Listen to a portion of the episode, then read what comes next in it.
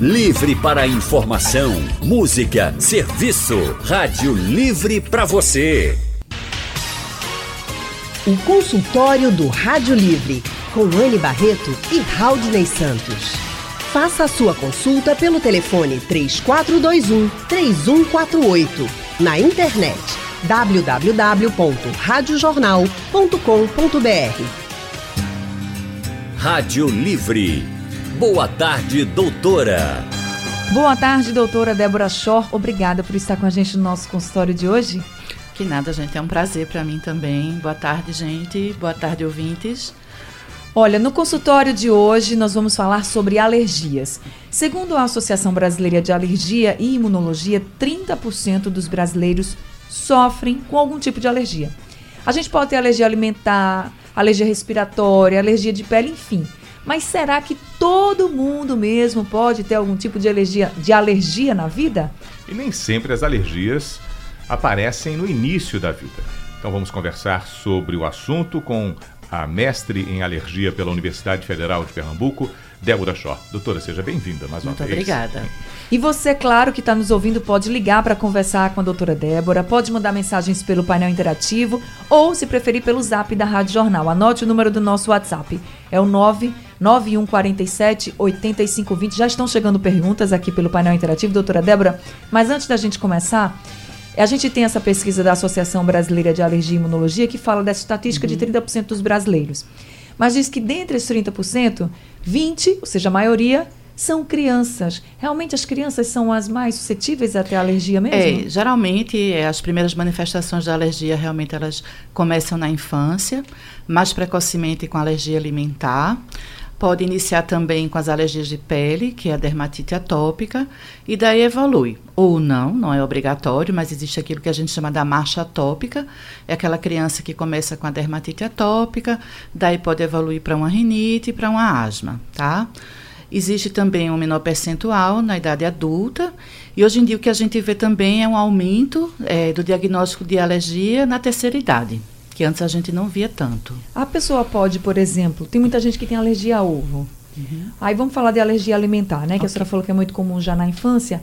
Mas eu, por exemplo, eu posso desenvolver agora na fase adulta uma alergia a algum alimento que eu sempre consumi a minha vida inteira?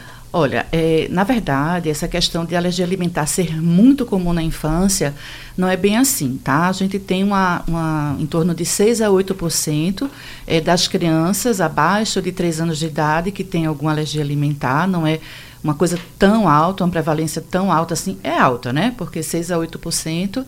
Mas assim, a gente tem muito mais um erro de diagnóstico, né, até pelo próprio paciente ou pelo pai, quando a gente vai realmente avaliar, não é bem uma alergia. E no adulto é mais raro ainda, em torno de 2 a 3%. Nisso que você falou, realmente a pessoa não precisa desenvolver o sintoma, porque quando a gente tem uma propensão para desenvolver uma reação alérgica, essa propensão a gente já nasce com ela. Então a gente diz que o paciente ele vai ter alergia quando ele começa a desencadear os sintomas. Esse desencadeamento de sintomas geralmente se dá através de uma sensibilização, ou seja, você vai entrando em contato com aquela substância e daí depois de um tempo você pode desenvolver os sintomas. A partir daí é que nós classificamos o paciente como alérgico, tá? Então você pode realmente ter é, comer, começar a comer um determinado alimento em um determinado momento, por exemplo, muito comum é a alergia ao crustáceo, né? Muita crustáceo, gente fala, exatamente. "Ah, sempre comi camarão, nunca tive nada. Um belo dia eu comi e desenvolvi a reação. Justamente por isso, ele foi sensibilizando, foi entrando em contato com aquele alérgeno do camarão, até que um dia veio a desenvolver os sintomas. Então, Não a partir daí, a gente diz que o paciente é alérgico. Não precisa ser no primeiro contato, né? Não, já não. Não é no Doutora- primeiro contato. Doutora Débora, e o que é a alergia? O que ela desencadeia ou desencadeia no organismo e se é igual para todas as pessoas? Olha, a alergia, nós temos alguns tipos de mecanismos não é, imunológicos, que assim, eu não vou me deter aqui porque seria até monótono não é, para o leigo, mas a alergia ela vai se desenvolvendo através de alguns tipos de reação. Então, é, o que você perguntou assim, ela vai é, se manifestar igual para todo mundo?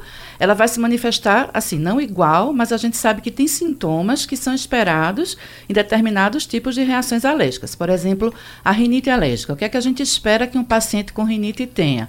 Vai ter obstrução nasal, vai ter aquele corrimento, que é aquele paciente que acha que está sempre resfriado, tem o espirro, tem a coriza.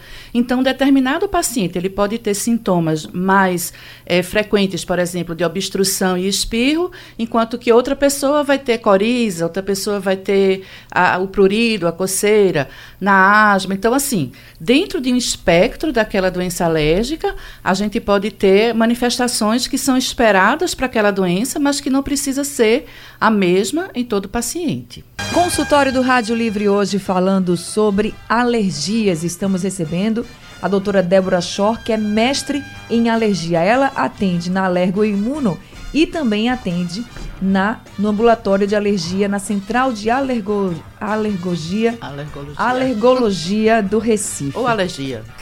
Vamos embora. Agora a gente estava falando dos sintomas de alguns tipos de alergia. Uhum. A senhora uhum. falou sobre as alergias respiratórias, que são muito características. O nariz escorrendo, por exemplo, é super característico da rinite. Isso. Mas quando essa alergia é a, a alergia na pele?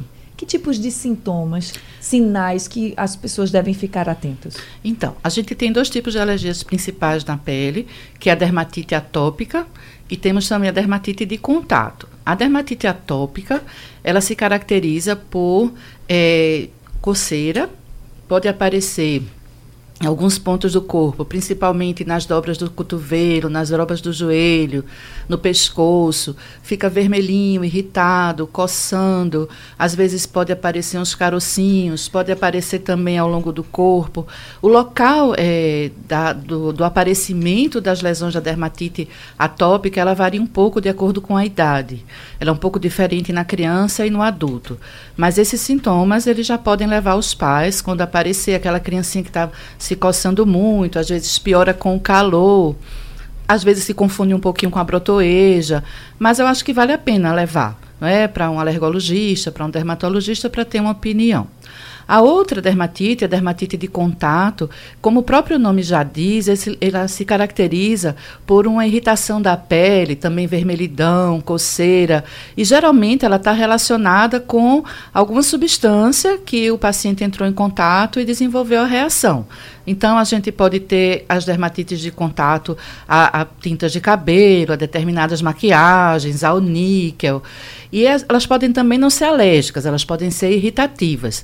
Então, é preciso também né, que, diante dessa suspeição, procure o médico para fazer os testes e, a partir daí, a gente poder orientar melhor o paciente. E se a alergia for alimentar? Quais são os, os sinais, sintomas que aparecem?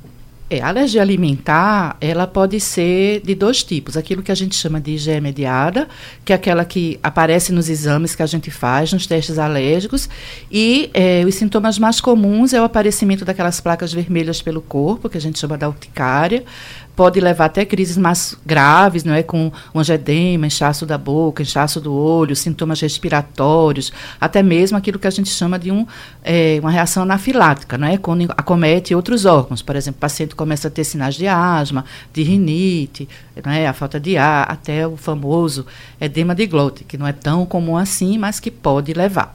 Tem outros sintomas que a gente não detecta facilmente aos exames, que são as alergias que a gente chama de não IgE mediadas. Então, são aquelas que levam a diarreia ou a constipação, a criança menor vai apresentar refluxo, vômitos. Então, são alguns sintomas que não aparecem tão fácil nos exames, né, que a gente tem que ter uma história clínica bem detalhada para poder dar o diagnóstico. Certo. Doutora Débora, alergia que parece de uma forma leiga, a gente acha uma coisa simples, é só uma alergia. Mas a importância da alergia, para que a gente converse e esclareça, ela pode chegar a ser muito grave e até ser fatal? Sim, infelizmente isso pode acontecer, tá certo? É, nas alergias alimentares, isso é uma coisa que realmente pode levar a uma reação grave. Então, eu acho até importante essa oportunidade aqui, que tem alguns pacientes que têm, por exemplo, alergia ao camarão e não querem deixar de comer camarão e vão enganar, entre aspas, o sistema imunológico, tomando um antialérgico antes de comer. Então, é importante que saiba que a reação alérgica é muito variada, pode ser desde uma coceirinha até uma reação grave, um choque anafilático, onde o paciente pode ir a óbito. Então, nessas reações graves, o antialérgico não vai proteger. O que é o choque anafilático? O choque anafilático. falar tanto e, e vai esclarecer. É, o choque anafilático é quando a gente tem uma reação mais grave alérgica, onde a gente apresenta a urticária, que são aquelas placas, aí o paciente vai desenvolver outros sintomas. Vem com diarreia, né, vômito, falta de ar, pode levar o famoso edema de glote, que assim leva a rouquidão, a perda da voz e a hipotensão. Não é? O paciente apresenta bradicardia, hipotensão e pode realmente culminar com o óbito. Então, é importante que tenha o diagnóstico, alergia a alguns medicamentos, alergias alimentares, elas são que realmente podem levar mais a esse tipo de desfecho. Mas é importante saber também, por exemplo, a asma. A asma, ela é uma doença que tem um espectro muito grande. Tem pessoas que podem ter asma e cansar, não é? Ter essa, essa é, vamos dizer, recidiva da doença uma vez no ano, somente quando gripa. E tem pessoas que têm casos mais graves, mais frequentes, crises graves, que pode também levar a óbito. Infelizmente, ainda é uma coisa não tão, não tão incomum. Então, é preciso que haja o tratamento e o diagnóstico para a gente evitar esse desfecho. E aí, pelo nosso painel interativo, o João está perguntando se a alergia respiratória com tratamento vai ter pelo menos um controle. Com certeza, certo? É importante que a gente tenha um diagnóstico de acordo com a classificação, com a intensidade, a frequência dos sintomas. Nós temos diferentes tipos de tratamento. E uma vez tratado, vai ter uma vida normal. Tá Total certo. controle. Quem estamos recebendo a mestre em alergia, doutora Débora Schor, para responder a todas as perguntas. E pelo telefone, quem vai participar do nosso consultório, doutora Débora, é o Leandro, da Embiribeira. Leandro, boa tarde para você. Boa tarde, Ana. Boa tarde, doutora. A minha pergunta é que meu filho ele tem essa alergia aí, a, a que dá as coceiras ao redor assim, das pernas, tudinho, e está fazendo tratamento com vacina. Começou o tratamento com semanal e depois passou a fazer é, mensal. Aí eu quero saber se isso aí resolve. E a senhora está falando com o rei da alergia, que é Leandro da Embiribira. Eu também tenho essa alergia aí, agora é da a dermatite, essa aí de Atópica? contato. É, a, a de contato. A de contato. É, aí eu fiz o um exame, botou aquele adesivo nas costas, aí daí eu consegui me tratar, evitando algumas coisas, é roupa, roupa preta, roupa azul, é cheiro, é negócio de perfume, é sabonete, e tem o próprio sabão que eu achava que não me fazia mal, o sabão amarelo, o pessoal e o de coco também faz mal. Eles já aconselharam eu usar um, um, um sabonete é neutro, esse sabonete de bebê. Ô, ô Leandro, saber... Leandro, deixa eu perguntar uma coisa para você. A alergia é em você mesmo ou é no seu filho ou nos dois?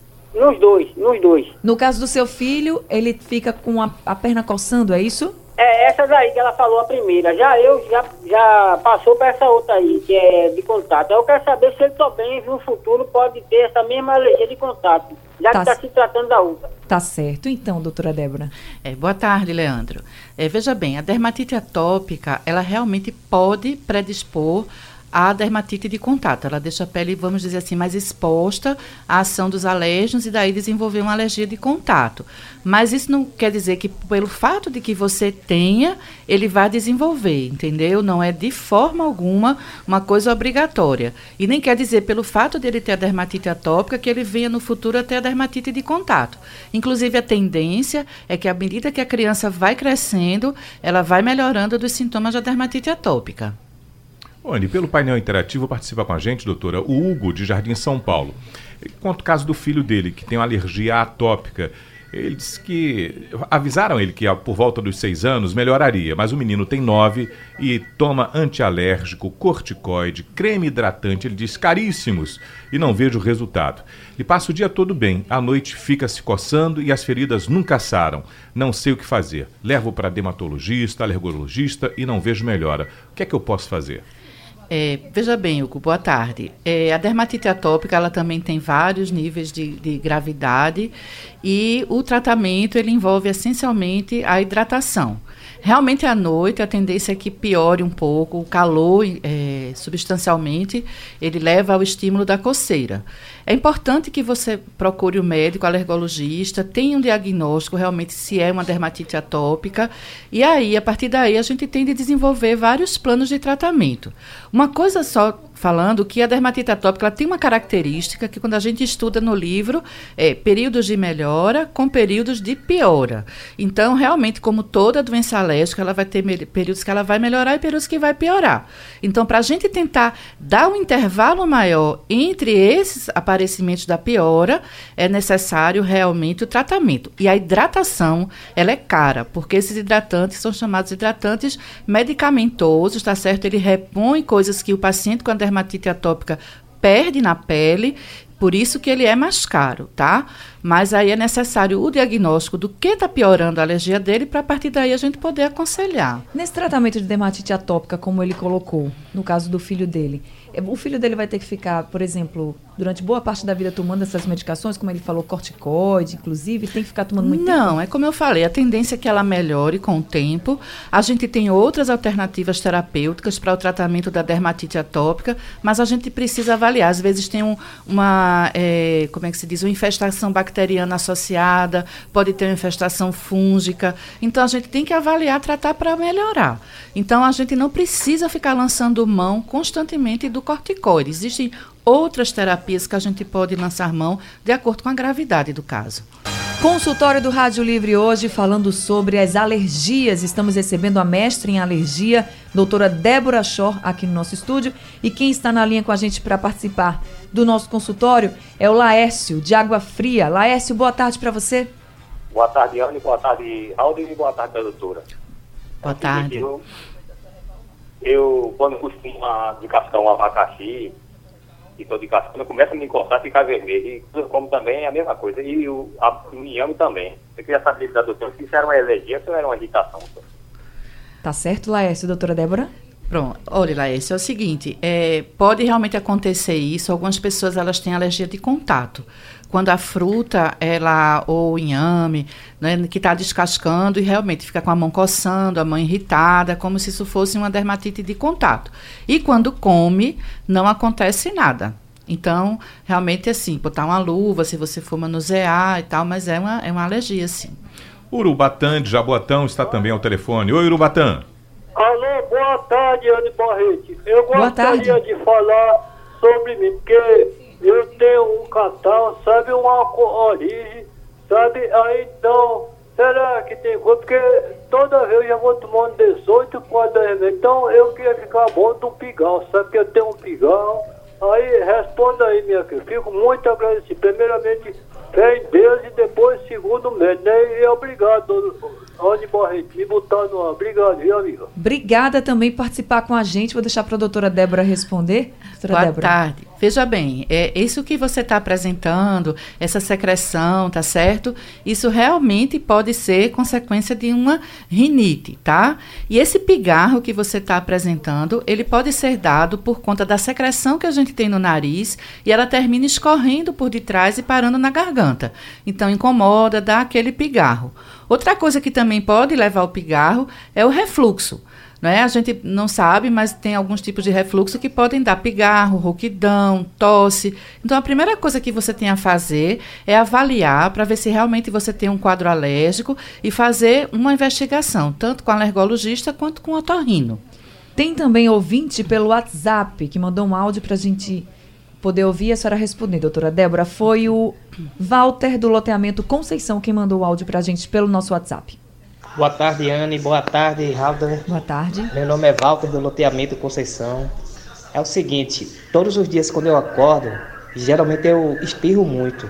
Será que isso aí faz parte de um tipo de alergia ou não? Obrigado, parabéns pelo programa. Obrigada, Walter, pelo carinho e pela audiência e também pela sua participação. Então, doutora Débora.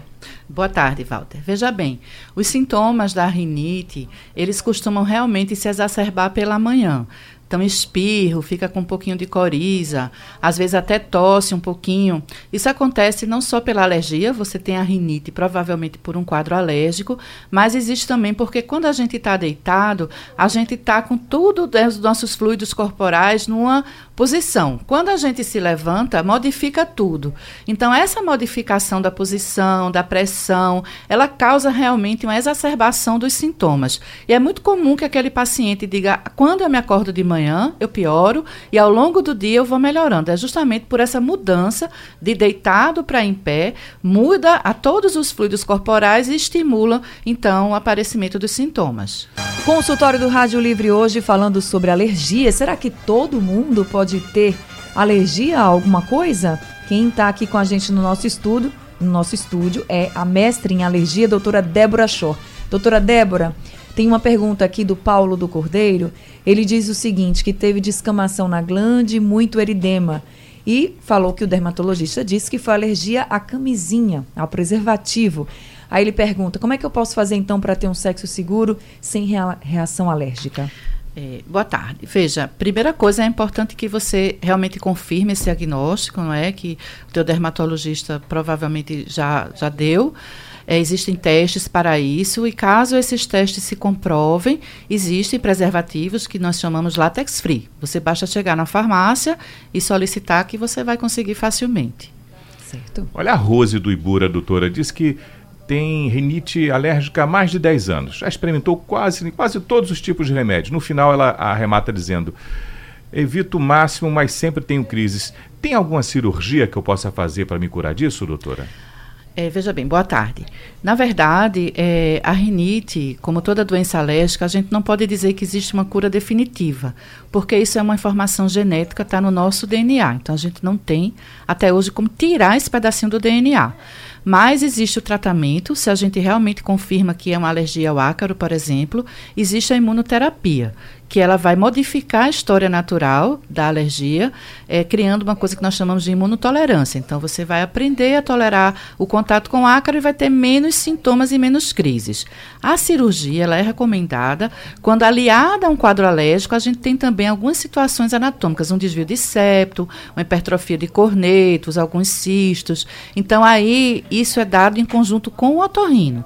A cirurgia ela não vai tratar a alergia, ela vai tratar alterações anatômicas anatômicas que fazem com que o paciente esteja sempre muito entupido, com muita secreção. Então, aliado os dois, tanto a alergia quanto a correção anatômica do problema. Doutora Débora, tendo o diagnóstico de algum tipo de alergia, ou alimentar, ou respiratória, uma alergia na pele, tem como a gente evitar as crises alérgicas? Com certeza. A partir do momento que a gente tem o um diagnóstico, a gente sabe aquilo que desencadeia as crises, a gente tendo um tratamento, um controle ambiental, um tratamento medicamentoso e algumas outras medidas, como hidratação da pele, evitar o contato com alérgenos, imunoterapia, é perfeitamente factível que a gente tenha um controle dos sintomas e evite também recaídas frequentes. Vida normal.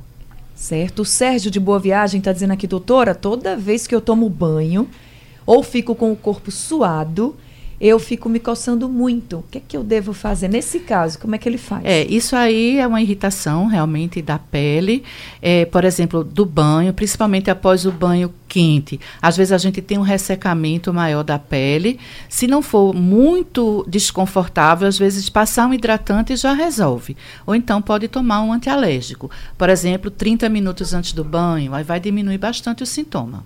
Agora, olha o que o Nandinho de Moreno está dizendo. Ele diz que a garganta dele, quando ele fica com a garganta inflamada, ele fica com muita falta de ar e tem que ser levado ao hospital. Pergunta se isso pode ser algum tipo de alergia também. Pode. Até a garganta inflamada, ela pode ser por conta de uma rinite alérgica, ele esteja respirando mais pela boca. A gente não nasceu para respirar pela boca, então a gente não aquece o ar, não filtra. Isso irrita muito a garganta. Então ele já pode ter um quadro de rinite que ele não esteja observando e associado à rinite ele pode ter também estar tá desenvolvendo um quadro de asma. Então é importante que ele procure ter uma melhor avaliação para ter um melhor diagnóstico. Agora a pergunta que a gente fez durante todo o consultório: todo mundo pode ter alergia a alguma coisa? Se tiver a predisposição genética, sim. Mas nem todo mundo tem essa predisposição genética. Tanto que a gente aqui no Brasil tem 30% de paciente alérgico.